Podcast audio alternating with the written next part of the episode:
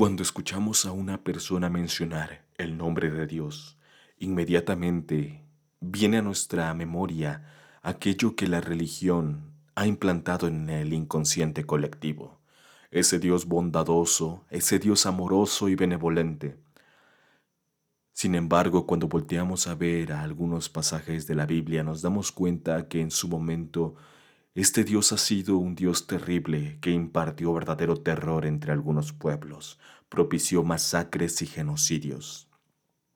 Y entonces, cuando estas historias llegan a nuestros oídos, es normal entrar en duda en si realmente es este Dios aquel, benevolente creador del mundo que la religión nos ha contado siempre y especialmente cuando estas historias llegan a los oídos de los teóricos de la conspiración, mil ideas empiezan a formar en su mente, especialmente algunas apoyadas por la por la pesimista forma de ver el mundo de los gnósticos. Y entonces nace que aquello que ellos conocen como el demiurgo, ese Dios falso, ese Dios sustituto, ese Dios impostor ese Dios que trata de alimentarse del sufrimiento humano a base de engañar a la humanidad y que creó la tierra para aprisionarnos. y sabes,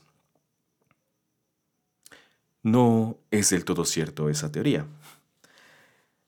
En este canal hablamos de magia y esoterismo, así que desde ese tema lo vamos a abordar. Esta noche en Esotérico Podcast te vengo a hablar acerca de el inefable nombre de Dios, el tetragramatón. Como ya mencioné antes, esto es Esotérico Podcast. Bienvenido, mi nombre es Noctasmos y es para mí un gran placer tenerte de vuelta. Antes que nada, me gustaría hacer un disclaimer bastante especial los teóricos de la conspiración, volviendo a ellos, suelen hacer videos bastante entretenidos, bastante... que provocan bastante miedo, porque, como lo he dicho siempre, el miedo vende y la realidad cuando el misterio se cae muchas veces pierde esa magia, ese, esa esencia de lo desconocido. Lo desconocido atrae y cuando el misterio se cae, entonces esa atracción se pierde.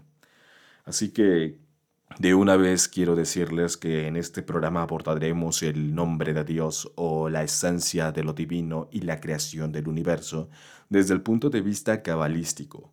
Y esto también tiene que llevar su advertencia, porque la cábala no es tan sencilla como unos creen, es más bien una invitación a filosofar, a pensar, a analizar y a sobrepensar y sobreanalizar también las ideas que aquí se presentan, porque los significados nunca dejan de surgir y es como el universo mismo. El universo mismo está en expansión constante y hoy en día no se ha detenido. Hoy en día el universo se sigue expandiendo y de esa misma manera en la que el universo se expande, tus pensamientos se expanden con él. Y cada vez que tú obtienes un nuevo significado y cada vez que tú meditas acerca de alguna idea y obtienes un, digamos, un significado diferente, un nuevo significado para ti, le encuentras diferentes atribuciones, todo eso es parte de la construcción del universo dentro de ti y por ello es que la cábala de vez en cuando parece algo sobre, bueno, exageradamente sobrepensado. Pero está muy lejos de serlo. En realidad cualquier pensamiento que te llegue con la cábala es totalmente válido. Obviamente siempre y cuando tus estudios le den un fundamento a lo que estás diciendo. Pero sí, la cábala se vuelve bastante compleja.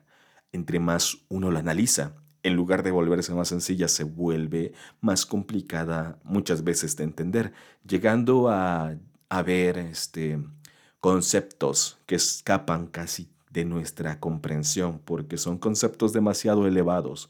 a los cuales solo se puede acceder mediante meditación bastante profunda sobre esos conceptos. Y es como una chispa divina que te otorga entendimiento durante un momento, pero después expresar eso es difícil expresarlo con palabras humanas, porque hay cosas que escapan de la comprensión humana. Una vez diciendo esto, también quiero aclarar que, así como ustedes seguramente alguna vez han escuchado hablar de la Cábala y se habrán dado cuenta en programas anteriores también, eh, allá afuera otros canales suelen mencionar a la Cábala muy por encima y te dicen, hoy la Cábala es totalmente un misterio reservado únicamente para los judíos. Y la verdad es que no. La Cábala la puede estudiar cualquier persona. Simplemente tienes que decidir con quién estudiarla. Como ya lo mencionamos alguna vez, está la cábala judía que está, es llevada, llevada a enseñanza por rabinos, y los rabinos suelen ser bastante, bastante estrictos y ortodoxos. Ese sistema tan estricto, tan ortodoxo, eh, personalmente a mí no me llama mucho la atención. Te limita demasiado. Y hasta cierto punto creo que esa limitación es, es intencional. La cábala para ellos es algo sagrado y algo que se transmite de, de voz a oreja, de boca a oreja, de padre a hijo. Incluso anteriormente se transmitía únicamente a los primogénitos, según he leído por ahí en algunos libros. Y eso, imagínate, si solo transmitían esto a sus hijos primogénitos y no a sus demás hijos, que te hace creer que te van a revelar todos los secretos a ti, que eres un profano, que ni siquiera perteneces a su misma cultura. Entonces eso de repente les da cierto aire de exclusividad y cuando tú estudias la cábala desde otro punto de vista como es el esotérico, digamos que muchos de esos misterios que ellos se guardan para sí mismo cambian totalmente. Y creo que en la historia de analizar el nombre de Dios nos vamos a dar cuenta de la forma tan increíblemente extremada que los judíos pueden llegar a ser bastante, bastante ortodoxos. Pero bueno, entonces comencemos con el tema, el inefable nombre de Dios. Este video fue inspirado por otro video de un teórico de la conspiración que muchas veces me gusta escuchar simplemente por entretenimiento y creo que esto debería de servir de lección para cualquiera. Escuchen cualquier clase de información simplemente por entretenimiento hasta que ustedes consideren que es lo suficientemente seria como para darle un estudio más profundo. Incluso este podcast debería de ser únicamente entretenimiento, aunque creo que es más bien un poquito aburrido cuando empezamos a tratar de, temas bastante complejos y que requieren, pues, que, pues, que, me hacen ver prácticamente como un loquito diciendo estas cosas. Ok, entonces... Mm, el tetragramatón fue el nombre que se le dio en griego y literalmente significa el nombre de cuatro letras va a ser una de las formas en las que nos vamos a referir al nombre de Dios. Eh, la otra forma de referirme a Él es Yod He Bam He. ¿Por qué? Porque cuando ustedes escuchan hablar de este nombre, mucha gente lo se refiere a él como Yahvé o como Jehová y como vamos a ver, esas pronunciaciones son realmente inciertas. Como ya lo dije, el significado de la palabra es desconocido. Actualmente los significados más aceptados son Dios o Señor, o sea, el significado del tetragramatón de Yod He Bab. Pero realmente ninguno, ninguno de ellos representa la etimología correcta del nombre de cuatro letras, y esto es bastante importante. A pesar de que muchas personas han tratado de buscar una raíz de este nombre, muy pocas muy pocas teorías han sido satisfactorias por llegar a decir que ninguna. Así que simplemente se ha traducido George Babhei literalmente como Dios. En la antigüedad el nombre de Dios era utilizado como una especie de bendición, similar a que Dios te acompañe, que Dios te bendiga, por lo que la pronunciación fue prohibida por los rabinos judíos que ya dijimos que eran increíblemente ortodoxos, lo cual eventualmente llevó al olvido de la correcta pronunciación. Y eso se escucha bastante absurdo, pero nos vamos a dar cuenta cómo fue poco a poco sucediendo. El nombre podría, podía ser escrito en hebreo en letras y en letras latinas transliteradas, ya que al no contar con vocales, la pronunciación del nombre se mantenía secreta. Por esta misma razón no, podría ser, no podía ser escrito en griego, ya que eso revelaría cuál era la correcta pronunciación de este nombre tan misterioso. Así que en Grecia, como ya dijimos anteriormente, se le llamó el tetragramatón, que significa nombre de cuatro letras, literalmente. Aproximadamente 70 años antes de Cristo, los sacerdotes dejaron de pronunciar el nombre incluso dentro de los, límites, dentro de los límites perdón, de su propio templo. En su lugar lo susurraban con una voz de manera ahogada.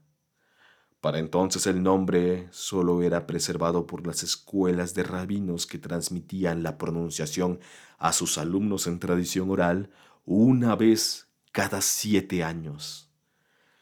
o sea, la forma en la que ellos guardaban de manera tan celosa este nombre estaba ya rozando lo absurdo. Para todo hombre laico, o sea, hombre que no perteneciera a esta religión, que no fuera un rabino, eh, o que no se dedicara al estudio de la Cábala, para todo hombre laico pronunciar el nombre era una blasfemia y realmente estos sacerdotes condenaban a todo aquel que mencionara el nombre simplemente por, porque podía. En los textos el tetragramatón era sustituido por la palabra Adonai, que significa literalmente Señor. Y estas palabras si estas palabras aparecían en la misma oración, o sea, si en la misma oración tenían que escribir el tetragramatón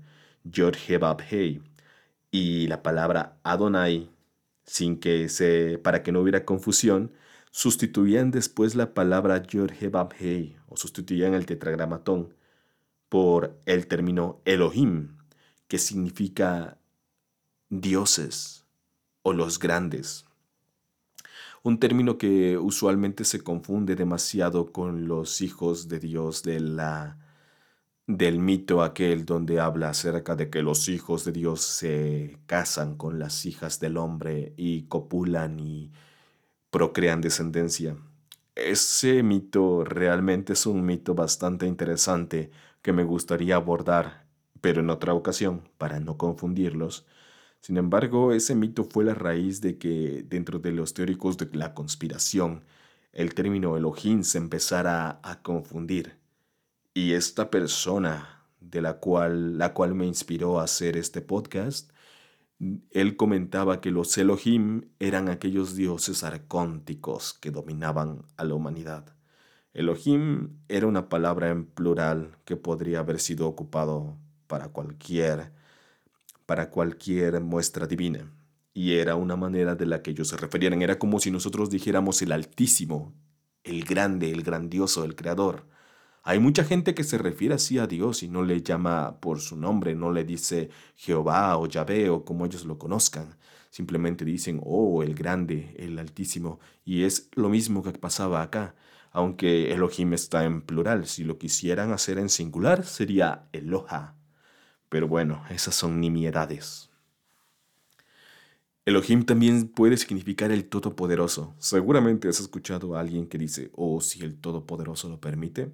Bueno, ahí tienes un ejemplo de cómo esto sucedía en la antigüedad también. Y actualmente nos confunde bastante. Según la Biblia, el nombre fue primeramente revelado a Moisés en el monte Horeb. En el en el libro del Éxodo se puede leer que los hebreos no conocían previamente su nombre, ya que aquí se hace una cita al libro y Dios dice, y me aparecía Abraham, Isaac y Jacob con mi nombre, Todopoderoso, Shaddai. Este era el nombre de tres letras, Shin, Dalet, Yod. Pero no fui conocido por mi nombre, verdadero, Yor He Bab Hei. En ese momento Dios se presenta primeramente con el nombre hebreo de Eje O sea, recapitulando y tratando de ordenar estas ideas. En el monte Joreb Dios se aparece a, a Moisés y se presenta a sí mismo como Dios. Y él, cuando Moisés le pregunta cuál es su nombre, él responde, mi nombre es Eje este es un nombre divino utilizado actualmente en el esoterismo que significa yo soy el que soy, o que también puede significar aquel que siempre es el mismo, o también puede significar aquel que se basta a sí mismo. Y bueno, aquí tengo que hacer un paralelismo con el video del cual me estoy basando y este teórico de las cosas más cuerdas que comenta es que muy probablemente Dios se presenta a sí mismo de esta forma, simplemente para hacerle saber a Moisés que su nombre es de lo que menos debería de preocuparse, sino más bien del mensaje que viene a transmitirle. Sin embargo, esto al parecer no deja no deja nada satisfecho a Moisés, quien quiere conocer el nombre para transmitirlo a su pueblo y poder ganar esa credulidad ante todo el pueblo de Israel. Y es aquí cuando él comenta que previamente se apareció a otros profetas con el nombre de Shaddai, un nombre de tres letras curiosamente, pero que él lo puede conocer como Yor He Bab el tetragramatón. Y lo digo así, o sea, palabra, digo letra por letra en letra hebrea, porque mencionar que se presentó como Yahvé o como Jehová, esta sería una afirmación incorrecta, dado que, como estamos viendo ahora, la pronunciación del nombre está perdida. Continuemos entonces. Las primeras especulaciones conectan al tetragramatón en su forma de tres letras con el nombre de la deidad, de la deidad gnóstica, Iao este nombre divino, Iao, también es bastante utilizado en el esoterismo, especialmente cuando vemos ritos como el análisis de la palabra clave. Este nombre hace referencia al mito del dios sacrificado también, aquel dios que triunfa sobre la muerte. Y en realidad hay bastantes similitudes entre el nombre de tres letras, pero no específicamente con el nombre de Shaddai, sino con otro nombre del tetragramatón que veremos más adelante. Entonces, esto es algo que sí se comparte con los gnósticos. Fuera de su cosmología tan pesimista, el nombre de Iao es algo de lo cual la tradición esotérica sí toma de parte de los gnósticos. Dentro de la magia, los nombres tienen un valor muy, muy importante. Los nombres son más que una simple etiqueta con la cual son conocidas. Son conocidas los, las entidades, digámoslo así. Por ejemplo, yo tengo un nombre. Tú tienes un nombre. Por ejemplo, aquí me hago conocer como Noctasmus. Si alguien se refiere a mí como Noctasmus, pues yo sé que se están refiriendo a mí. Eso es bastante básico, para eso son los nombres, para etiquetarnos y para diferenciarnos de los demás. Sin embargo, en este mundo es muy probable que haya más personas que compartan nombre contigo, y eso no los hace necesariamente literales igual a ti. ¿Por qué? Porque tú tienes algo que te distingue, tienes un cuerpo físico que te distingue, tienes una esencia, tienes una personalidad, tienes algo tangible que conecta tu ser con este mundo y te hace y te bueno, y esa manifestación de la materia en ti te hace reconocible ante los demás, aunque no conozcan tu nombre. ¿No te ha pasado que de repente hablas con alguien y te lo vuelves a encontrar y vuelven a tener una charla bastante amena? pero nunca se presentaron y es hasta la tercera vez que se encuentran que ya dicen, oh, por cierto, mi nombre es tal. Y ya, te responden, ah, mucho gusto, yo me llamo tal. Entonces se presentan. Pero ¿qué pasa en el mundo de los espíritus? En el mundo de los espíritus no existe tal cosa como un cuerpo tangible manifestado porque lo que estamos haciendo mediante el nombre y mediante las invocaciones es crear un vínculo con esos planos sutiles en donde los espíritus habitan. Y al momento de tú mencionar el nombre, suceden varias cosas. Primero que nada, si es el nombre de un espíritu en específico, ese espíritu debe de venir hasta donde tú estás porque tú lo estás comandando por su nombre, por el nombre al que él responde. Por eso es tan importante conocer el nombre de los espíritus, porque mediante el conocimiento de su nombre tú puedes llamarlos y si es un nombre especial para ellos, cuando alguien los llama por ese nombre, ellos tienen que obedecer y venir hasta donde tú estés. Por otra parte, como lo hemos visto en programas anteriores donde nos hablamos también de Kabbalah, donde hablamos y analizamos cómo el árbol de la vida fue construido, y en el futuro programa de los cuatro mundos de la Kabbalah que voy a sacar más adelante, también veremos que el plano más elevado de la creación es el mundo de los arquetipos, es el mundo donde la conciencia divina existe, pero es una conciencia divina muy complicada de comprender y los nombres divinos tienen especial fuerza. Por ejemplo, existe un nombre divino para cada jerarquía de ángeles, incluso si esta jerarquía se extiende hasta los espíritus o demonios. Todos ellos responderán a un nombre divino que se ha identificado con su nivel de la creación. ¿A qué me refiero con esto? Un ejemplo, el nombre divino de la esfera más elevada, Kether, es EGIG. Si tú algún día intentas llamar al arcángel Metatron que habita en Keter, tendrías que llamarlo con, mandándolo por el nombre divino EGIG. Si algún día tú intentas llamar al ángel de la esfera menos elevada, de la esfera más material, del árbol de la vida, que es donde nosotros habitamos, Malhut, también hay un arcángel ahí. Su nombre es Sandalfon, y tendrías que llamarlo a él por el nombre divino de Adonai Haretz, que es el nombre divino correspondiente a la esfera de Malhut. Así que cuando hagas su invocación, tendrías que agregar estos nombres. ¿Por qué? Porque si bien al mencionar el nombre divino no es como que estés directamente invocando a esa parte de Dios porque sería algo demasiado, bueno, demasiado complejo como para incluirlo en una invocación.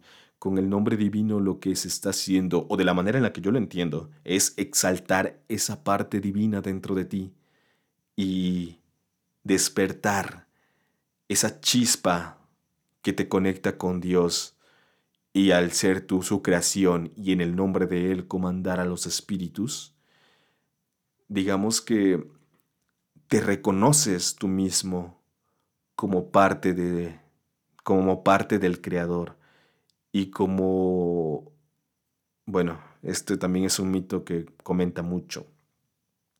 Comenta mucho la religión, pero aquí lo voy a explicar. Se comenta que Dios nos hizo a imagen y semejanza, y de esto se crean ya bastantes debates. Algunos y la mayoría siempre orientados hacia que Dios eh, tiene una forma física y de ahí lo representan como un ser humano, cuando en realidad esta idea de que nos hizo a su imagen y semejanza es más compleja que simplemente que Dios sea una persona como nosotros. Todo lo contrario, a lo que se refiere es a esa capacidad creadora de Dios que nosotros también tenemos. Nosotros somos capaces de crear, pero a menor escala. Nosotros somos el microcosmos y Dios es el macrocosmos, el mundo entero, el universo entero en sí, expandiéndose y creando más y más. Y de la misma forma en la que Dios expande y crea y destruye a la vez, tú puedes crear y destruir también. Digamos que eres una representación en miniatura de Dios y al momento en el que tú exaltas el nombre divino frente a los espíritus, ellos se ven en la necesidad de reconocerte como parte de la divinidad. Y dado que ellos aman al Creador, de cierta manera te van a amar a ti como reflejo del Creador y van a obedecer y van a hacer lo que tú les pidas. De ahí es la importancia de la jerarquía en la Cábala. Y de ahí es la importancia de los nombres divinos, ya no solamente para identificar a un espíritu, que como lo digo, al ser una entidad incorpórea, lo más representativo de ellos es su nombre. Y muchas veces llegan los espíritus con, bueno, cuando uno entra en visión, cuando uno entra a observar estos planos sutiles, los espíritus muy probablemente llegan con estandartes o con letreros en los cuales está su nombre. Y si no lo hacen y si es un espíritu del cual tú no conoces su nombre, tienes que pedírselo para poder saber quién es. Y entonces el espíritu debe responder si tiene la suficiente confianza contigo. Si también se puede dar la posibilidad de que el espíritu no confíe en ti, que tu relación con él todavía no sea suficientemente estrecha y fuerte, que el espíritu simplemente decida no darte su nombre, porque al momento de que él otorga el nombre, tú tienes ahora la libertad de llamarlo cuantas veces quiera, y solo lo hacen cuando aceptan trabajar contigo. Al menos hay espíritus muy reacios a entregar el nombre y algunos de ellos son muy elevados. Y son, pero bueno, el insistir siempre es parte de la personalidad del mago. El mago debe de ser insistente e intentarlo una y otra y otra vez hasta obtener lo que desea, si es tu voluntad.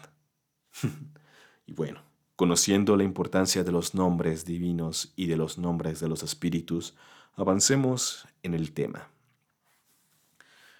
Cuando un nombre es correctamente vibrado con la, pronunciación y la entonación adecuada, este nombre cobra vida. El aliento divino que dio vida a todas las cosas está implícito en nosotros.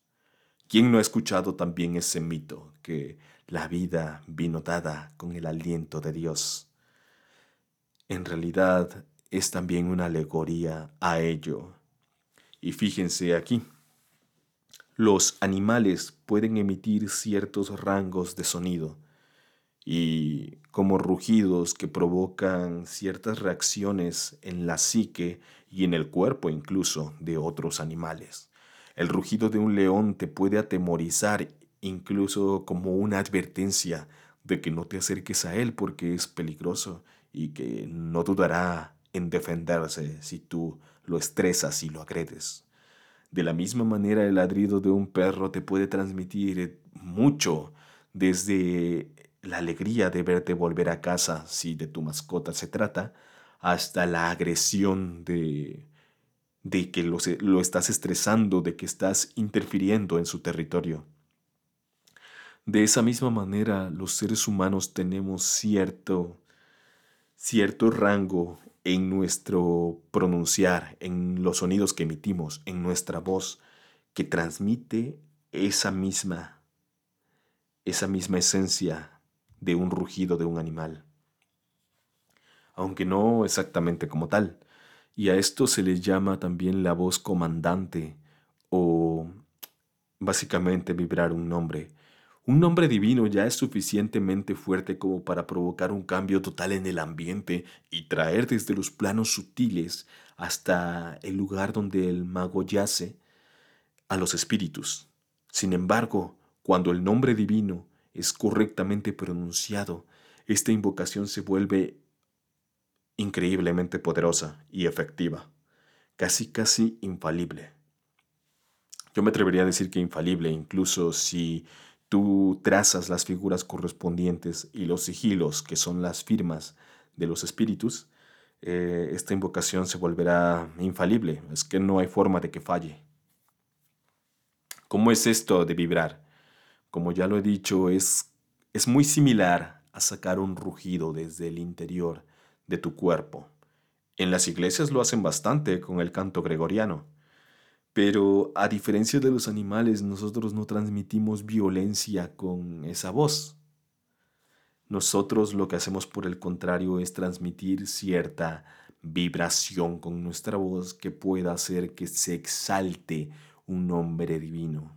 Por ejemplo, cuando uno, cuando uno comienza a practicar el ritual menor del pentagrama del destierro, es muy común encontrar con que el primer paso es traza el pentagrama al este y después, mientras lo haces, vibras el nombre Jorge Bab Hey, que curiosamente es el tema de hoy, el tetragramatón.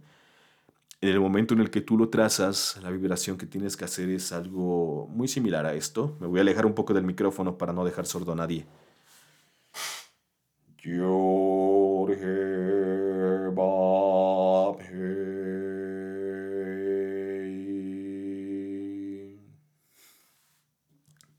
Ese es un ejemplo de cómo vibrar un nombre divino.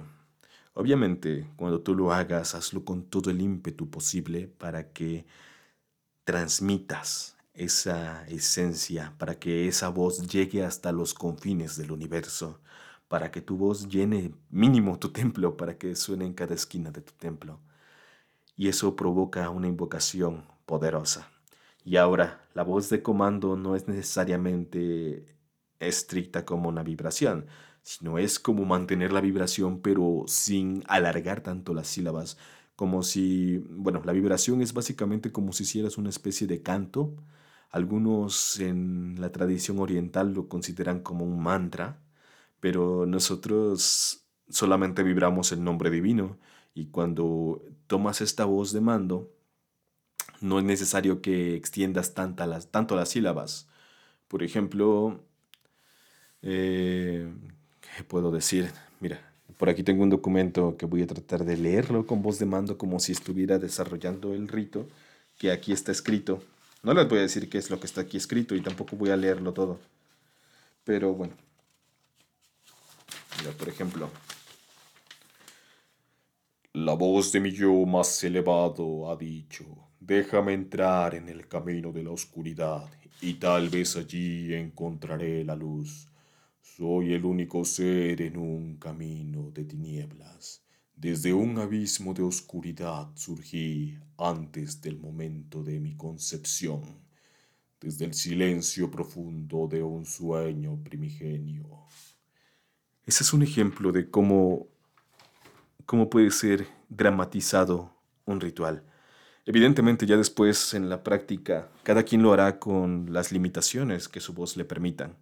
Yo creo tener la gracia de, bueno, creo que Dios me agració con una voz bastante, bastante poderosa de vez en cuando. Así que me agrada dramatizar de esa manera. Y digamos que también de la lectura en la cual saqué los extractos que ahora les estoy leyendo, se comenta algo que me parece realmente impresionante que lo toquen. Que cuando uno utiliza esta voz y habla a alguien así como de, tú no puedes hacer eso. Bueno, eso sonó un poquito lamentable, la verdad. Pero cuando alguien lo hace así y expulsa realmente energía desde su pecho, desde la boca del estómago, saca el pecho, echa los hombros atrás y saca toda esa energía con la voz, realmente llega a provocar cambios en la psique de las personas y que pues aquí hay un secreto que se te está revelando a ti que estás escuchando esto. Úsalo con, digamos, no con sabiduría, sino úsalo con responsabilidad. No andes por ahí levantándole la voz a las demás personas.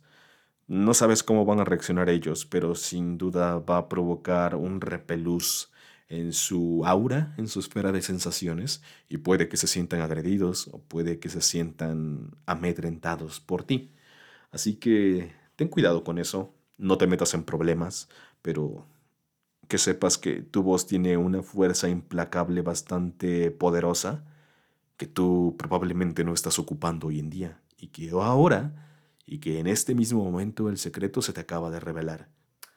Úsalo con, con responsabilidad y no me hago responsable de las consecuencias que puedas llegar a tener. Continuemos. Volviendo al tema. Los cabalistas consideran al tetragramatón un mapa del universo. Espacio, tiempo, materia y energía, bien y mal. Los humanos y los ángeles pueden encontrarse al, al analizar el nombre, el nombre inefable de Dios. El nombre no refleja solamente la composición del mundo, sino que también es el universo en sí mismo. Por ello, explicar esto es extremadamente complicado. Y dado el caso, solo podemos analizar algunos de los muchos secretos que el nombre esconde en su composición. Y bueno, aquí es donde nos empezamos a meter con la cábala. O sea, como ya he dicho, si bien tratar de explicar el nombre inefable de Dios es bastante complicado, porque el nombre no solo es un nombre, sino es el nombre, el primer. Por ahí he leído en algunas literaturas hace un tiempo, que justo ahora no recuerdo, que en el momento de la concepción del mundo, cuando todo lo que existía era el vacío ilimitado, eh, aquello que conocen como el Ein Sof, cuando solamente existía pues la nada, la primera palabra que se nombró fue tetragramatón. Y ellos hacen referencia evidentemente al George Hey, a esa pronunciación perdida. La primera palabra que se mencionó en el universo fue esa, según algunos escritos. Y como lo he dicho ahora, nos vamos a adentrar en algunas cosillas más técnicas. Así que ve preparando un café para que no te dé sueño. La permutación. ¿Qué es una permutación? No sé si recuerdan que en la introducción del árbol de la vida, bueno, del programa del árbol de la vida, mencioné acerca de que hay varios tipos de cábala y una de, una de ellas era la cábala literal, la cual tomaba las letras y sacaba, bueno, los valores numerológicos y después mediante estos valores numerológicos buscaban significados y palabras que se pudieran derivar de esa, bueno, de esa, de esa palabra, de la palabra original. Eh, bueno, pues esa es la cábala de la cual vamos a estar a punto de explicar un poquito y es una de las más, una de las más técnicas y creo que si a ti realmente te apasiona, no te parece aburrido, pero si eres una persona, pues, una persona común y corriente, y eso no es malo, o sea, si eres una persona, digamos, de los, pues que escucha esto solamente por entretenimiento, creo que aquí es donde el esoterismo fracasa en entretener. La permutación es el cambiar de orden las letras hebreas de una palabra. Cuando tú cambias el orden, puedes encontrar nuevas palabras que pues numerológicamente siguen siendo lo mismo. Por lo tanto, se podría decir que tú al desordenar y ordenar las letras en una composición diferente, obtienes la misma palabra, pero vista desde un punto bueno, desde un punto de vista diferente, valga la redundancia. Por lo tanto, aquí en el Sefer Yetzirah se seleccionan las primeras tres letras simples que conformaron primeramente el tetragramatón. El tetragramatón es Yod, He, Bab, Hei. Creo que lo he mencionado ya bastantes veces, pero si se pueden dar cuenta, la letra G se repite dos veces. Primero Yod, la primera G, luego la Bab y la G final. Digamos que en un principio esta G final no se tomó en consideración y en algunas páginas del Sefer Yetzirah, que es el libro de la creación según la Cábala judía, el universo se conforma, bueno, se empieza a formar a través de la permutación de estas tres letras, Yod, G y Bab. ¿De qué manera? El libro de la creación dice literalmente esto. Se seleccionó las tres letras simples y las selló en forma de un gran nombre, Yod, He, Bab, o I, y con esto selló el universo en seis direcciones. Miró hacia arriba y selló la altura con Yod Hebab y. Miró hacia abajo y selló la profundidad con Yod Bab He y. Miró hacia adelante y selló el este con, con Bab, Yod, He. Ui, He. Miró hacia atrás y selló el oeste con G, Bab, Yod, He, Ui. Miró hacia la derecha y selló el sur con U, con Bab, Yod, He, Ui, He. Miró hacia la izquierda y selló el norte con Bab, G, Yod, UGI. Y esto es escrito en el Sefer Yetzirah, la traducción de Win Westcott, que se encuentra, que, bueno, que sacó en el año 1980 en la página 17, por si alguien quiere la referencia e ir a buscarlo para tener una mejor, un mejor entendimiento. A ver, la forma en la que lo acabo de decir fue terrible, debo de aceptarlo. Pero ¿a qué se refiere esto? Que mediante la permutación de la palabra de Yod Hebab, de, la, de uno de los nombres de Dios del nombre con tres letras, se obtienen seis diferentes combinaciones y con estas seis diferentes combinaciones se empieza a extender la creación y se crea lo que son las direcciones hacia adelante, hacia atrás, hacia arriba y hacia abajo. bueno, y hacia los lados, hacia la izquierda y hacia la derecha. Estas seis direcciones, ¿qué es lo que se refiere con ello? Básicamente nos está contando el cómo esta entidad creadora creó lo que conocemos como el espacio, creó la dimensión espacial, creó las tres dimensiones con las tres letras, con todas sus combinaciones. Como lo hemos dicho ahora, entonces el espacio está compuesto por el tetragramatón en su versión de tres letras, ya que una de sus letras se repite y esto nos da seis combinaciones posibles. La letra que se repite ya hemos dicho que es la letra G y que aquí no se considera la G final, simplemente se toma la primera G y la otra se omite por el momento. Probablemente el nombre de cuatro letras, o sea, el tetragramatón completo, sea utilizado para la composición de un mundo en cuatro dimensiones. Pero eso se escapa de nuestra comprensión. Y habrá quien diga, oh, la cuarta dimensión es el tiempo. Puede ser válido, pero pensar en la forma en la que se componen las cuatro dimensiones es muy difícil de concebir desde nuestro mundo y desde nuestro punto de vista tridimensional, si saben a lo que me refiero. Si ya esto parecía bastante complejo, la cosa se sale de control cuando siglos después de la escritura del Sefer Yetzirah en el libro del Zohar, la relación del tetragramatón y el proceso de la creación del universo se vuelve más específico y complejo mediante el análisis del árbol de la vida y volvemos al mapa del universo que conocemos ahora como el árbol de la vida. Como vimos en el pasado, en aquel episodio donde di la introducción a la Kabbalah y el árbol de la vida, la Kabbalah tiene su propio génesis a través de la creación de este árbol y de sus diez esferas formadas del fuego sagrado, llamadas Sefirot. Otra manera de ver la naturaleza de estas esferas es mediante la concepción de las mismas como los atributos del Dios creador, los diez nombres que jamás deben borrarse es como se conocen a las diez sefirot en algunas, en, algunas literaturas judías como el Zohar.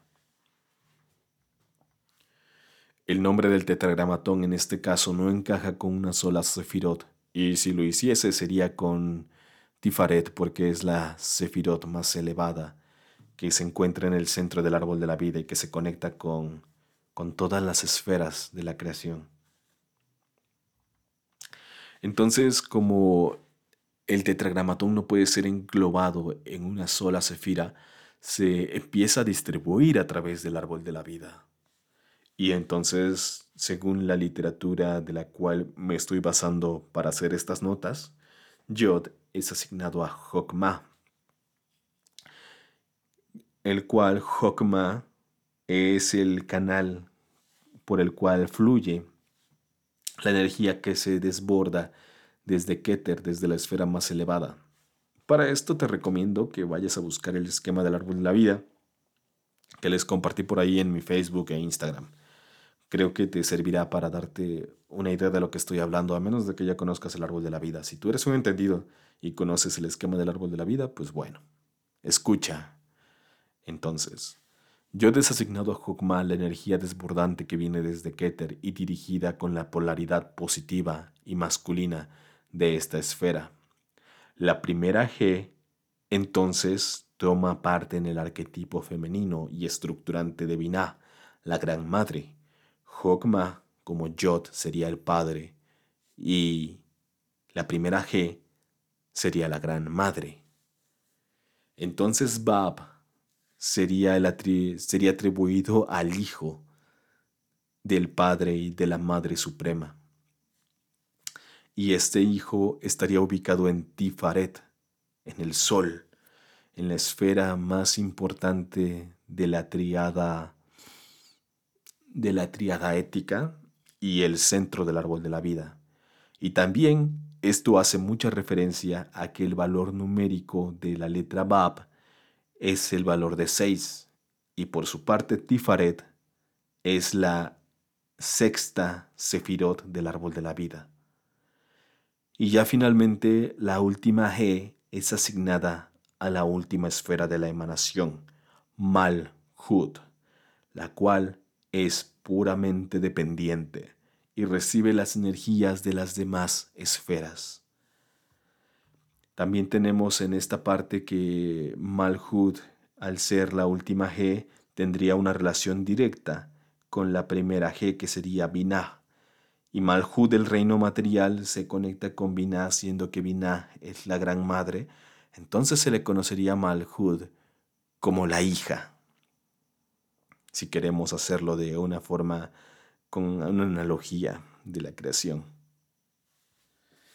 Y esto, esto de que Malhud es la hija tiene un valor importante cuando toquemos el tema de que los hijos de Dios tomaron a las hijas del hombre. Entonces tenemos que el tetragramatón es de cierta manera un mapa y un relato de la historia del universo, como es abajo, es arriba. Así también es el tetragramatón un mapa del cuerpo humano, e incluso no es necesario esto sobreanalizar lo demás. Si colocamos las letras del tetragramatón una sobre otra, lo que se forma es literalmente una estructura que se asemeja mucho al cuerpo humano.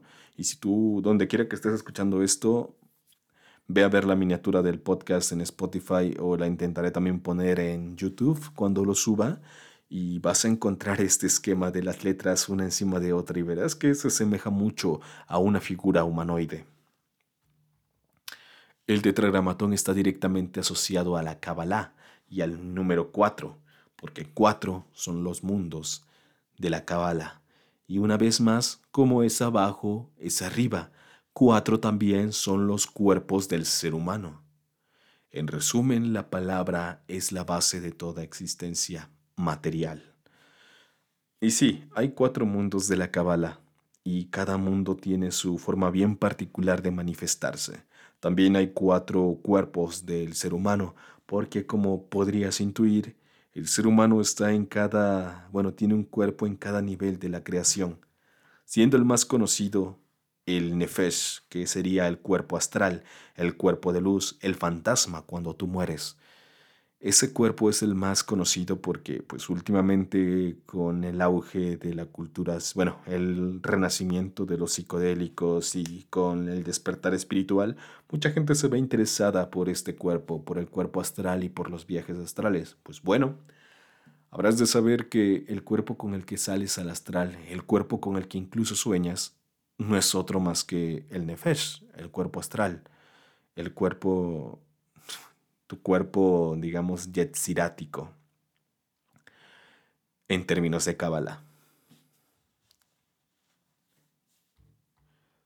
Lo anterior mencionado también le da relación al tetragramatón con el cuadrado, el cual es una representación en dos dimensiones de un cubo, el cual a su vez está relacionado con el Sol, puesto que si ves desde cierto ángulo un cubo te va a dar como forma un hexágono, y ese hexágono es el centro de un hexagrama, y el hexagrama representa a los seis planetas con el séptimo planeta, el Sol, que rige por sobre los otros seis en el centro.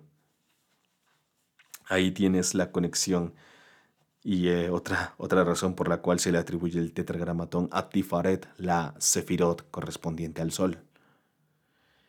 Y a su vez también tiene su relación con los siete planetas de los antiguos. Las letras también son fácilmente asociadas con los cuatro elementos de la manifestación material. Yod para el fuego creador, G para el agua femenina y receptiva, Bab para el aire activo e intelectual, y la G final para la tierra densa y material.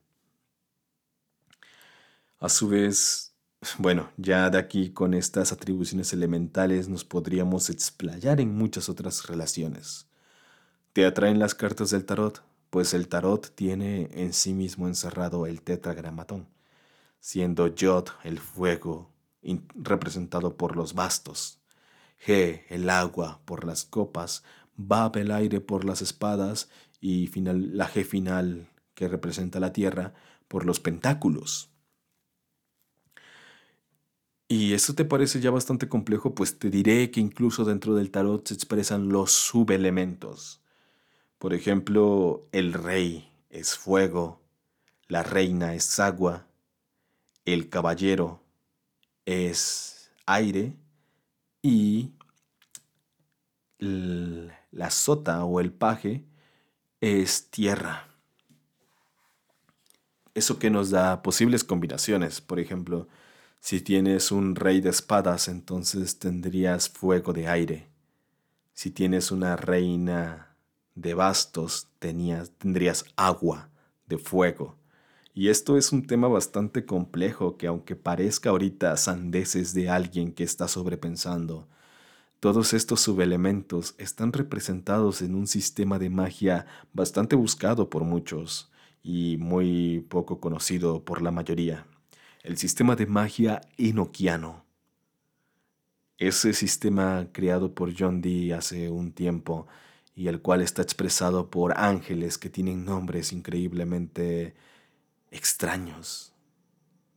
Y que incluso en la literatura de la cual extraje esto hay una teoría completamente bárbara que incluso no sé si mencionar, pero básicamente el autor de este libro del libro del cual extraje esto, el cual lleva el nombre literal del tetragramatón y el autor es Donald Tyson, expresa en su prólogo que él es un creyente de que la magia enoquiana fue dada al ser humano para provocar su propio apocalipsis. Esto no significa que la magia enoquiana sea mala, todo lo contrario. La magia enoquiana es un sistema de tratado, es un tratado puramente angelical. Y es también un sistema de magia que revela muchos otros misterios.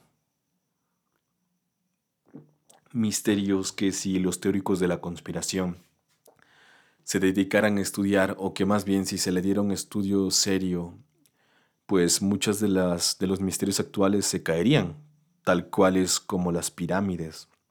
En la magia noquiana se utilizan las pirámides y se da una especie de de relación al por qué.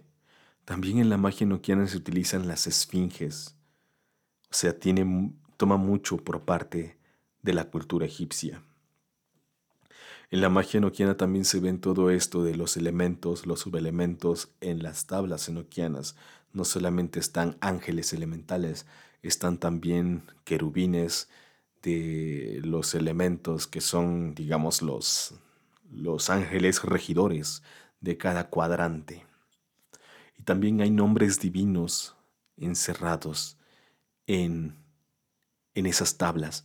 Nombres divinos que difieren mucho de los que conocemos en la Cábala, tal cuales, por ejemplo, en la Cábala tenemos Elohim, tenemos Eheye, tenemos Yorhebaje, entre, entre otros. Son nombres que suenan raros para alguien que no está digamos, relacionado, no sabe mucho acerca del idioma hebreo, pero sin embargo suenan nombres bíblicos que podríamos escuchar en escrituras o en la Biblia misma. Sin embargo, cuando nos vamos a ver los nombres de la magia enoquiana, y por ejemplo, tomando como ejemplo la tabla del aire, escuchamos el nombre de oro, Iba, Ausotpi. Nos damos cuenta que son nombres totalmente extraños. Y esto nos lleva al lenguaje noquiano, que es un lenguaje que John Dee aclamaba a ver si que se le había transmitido por estas figuras angelicales. Y es un lenguaje que se ha sometido a estudios, es un lenguaje que se ha sometido a pruebas, porque como te darás cuenta, todo lenguaje tiene su sintaxis, todo lenguaje tiene su pronunciación, tiene sus propias reglas, por decirlo de una forma más sencilla. Cuando un lenguaje es inventado por una persona, difícilmente estas reglas se cumplen y tiende más a encontrarse patrones por los cuales el pseudo creador del lenguaje termina revelando que es una creación suya y que ha transliterado basándose en otro lenguaje. Eso no pasa con el sistema enoquiano. Con el sistema enoquiano las pruebas para bueno, para las pruebas para desmentirlo faltan. Y eso nos puede dar cierta sospecha de que realmente sea un lenguaje. Y si es correcto eso, y si es correcto lo que nos comenta John Dee en sus diarios, es un lenguaje incluso anterior al sumerio. Es la lengua adámica con la cual el primer hombre que existió en el universo habló y es el lenguaje de los espíritus, de los ángeles. También es el lenguaje de Dios. Y eso llena de increíble, de, incluso eso podría también ser tomado como un misterio, pero eso vuelve el tema de la magia no a un tema fascinante que ahora ya les he dado una especie de pequeña introducción, pero que no tengo idea si me voy a explayar más en esto, puesto que a pesar de que es algo que a mí me apasiona y que la figura de John Dee es una historia que me encantaría contarles, mm, soy bastante celoso también con lo que he estudiado acerca de la magia noquiana porque mucho me ha costado aprenderlo, mucho me ha costado investigarlo. He gastado horas, dinero, esfuerzo, tiempo y próximamente experimentación también para tener en mis manos algo trabajable, un ritual. Y no quiero hablar mucho de eso, me apasiona demasiado y podría estar hablando de ello por horas, pero me cohibo un poco al soltarlo así nada más al público. Y ahora ya he hablado mucho de ello, así que confórmate con eso. Y espero que de verdad sea un tema que te apasione tanto como a mí, porque de verdad es increíble. Y déjame decirte que en la magia noquiana, ya como último tema, también, también en la magia noquiana está el tetragramatón escrito. Básicamente, el tetragramatón está en todos lados. Y esto aún no ha acabado, la explicación aún tiene que continuar, pero el programa se ha hecho bastante largo. Y si te soy sincero, estoy muy cerca de alcanzar el final del guion que preparé, bueno, de las notas que preparé y la otra mitad no la he hecho por falta de tiempo, pero no quería quedarme esta noche sin grabar nada. Creo que este episodio va a ser uno de los más complicados de escuchar y si llegaste hasta, aquí te agradezco increíblemente que hayas llegado y bueno, ojalá te haya agradado lo que escuchaste, te haya dejado algo de aprendizaje, pero el momento de retirarnos ha llegado. Habrá una segunda parte sin duda de esto, todavía queda mucho de lo que hablar, de algunas correspondencias, e incluso de un tema bastante complejo como lo es la monada jeroglífica y la manera en la que el tetragramatón también está inscrito en este esquema del universo, tan complejo que incluso hasta hoy en día han sido imposible de explicar a cabalidad y por completo. En fin, la noche, la noche ha caído y yo te deseo una excelente noche. Que descanses, que tengas una excelente noche, tarde o día, en el momento en el que hayas escuchado esto. Si tienes alguna sugerencia o algo que quieras comentarme, alguna duda o algo que quieras simplemente expresarme, te invito a que lo hagas. El correo es noctasmus.gmail.com y también puedes encontrarme en Instagram como Noctasmus o en Facebook como Noctasmus de igual manera. Te deseo una excelente noche y que todos tus propósitos se realicen. De la misma manera te pido que no permitas que la llama se extinga.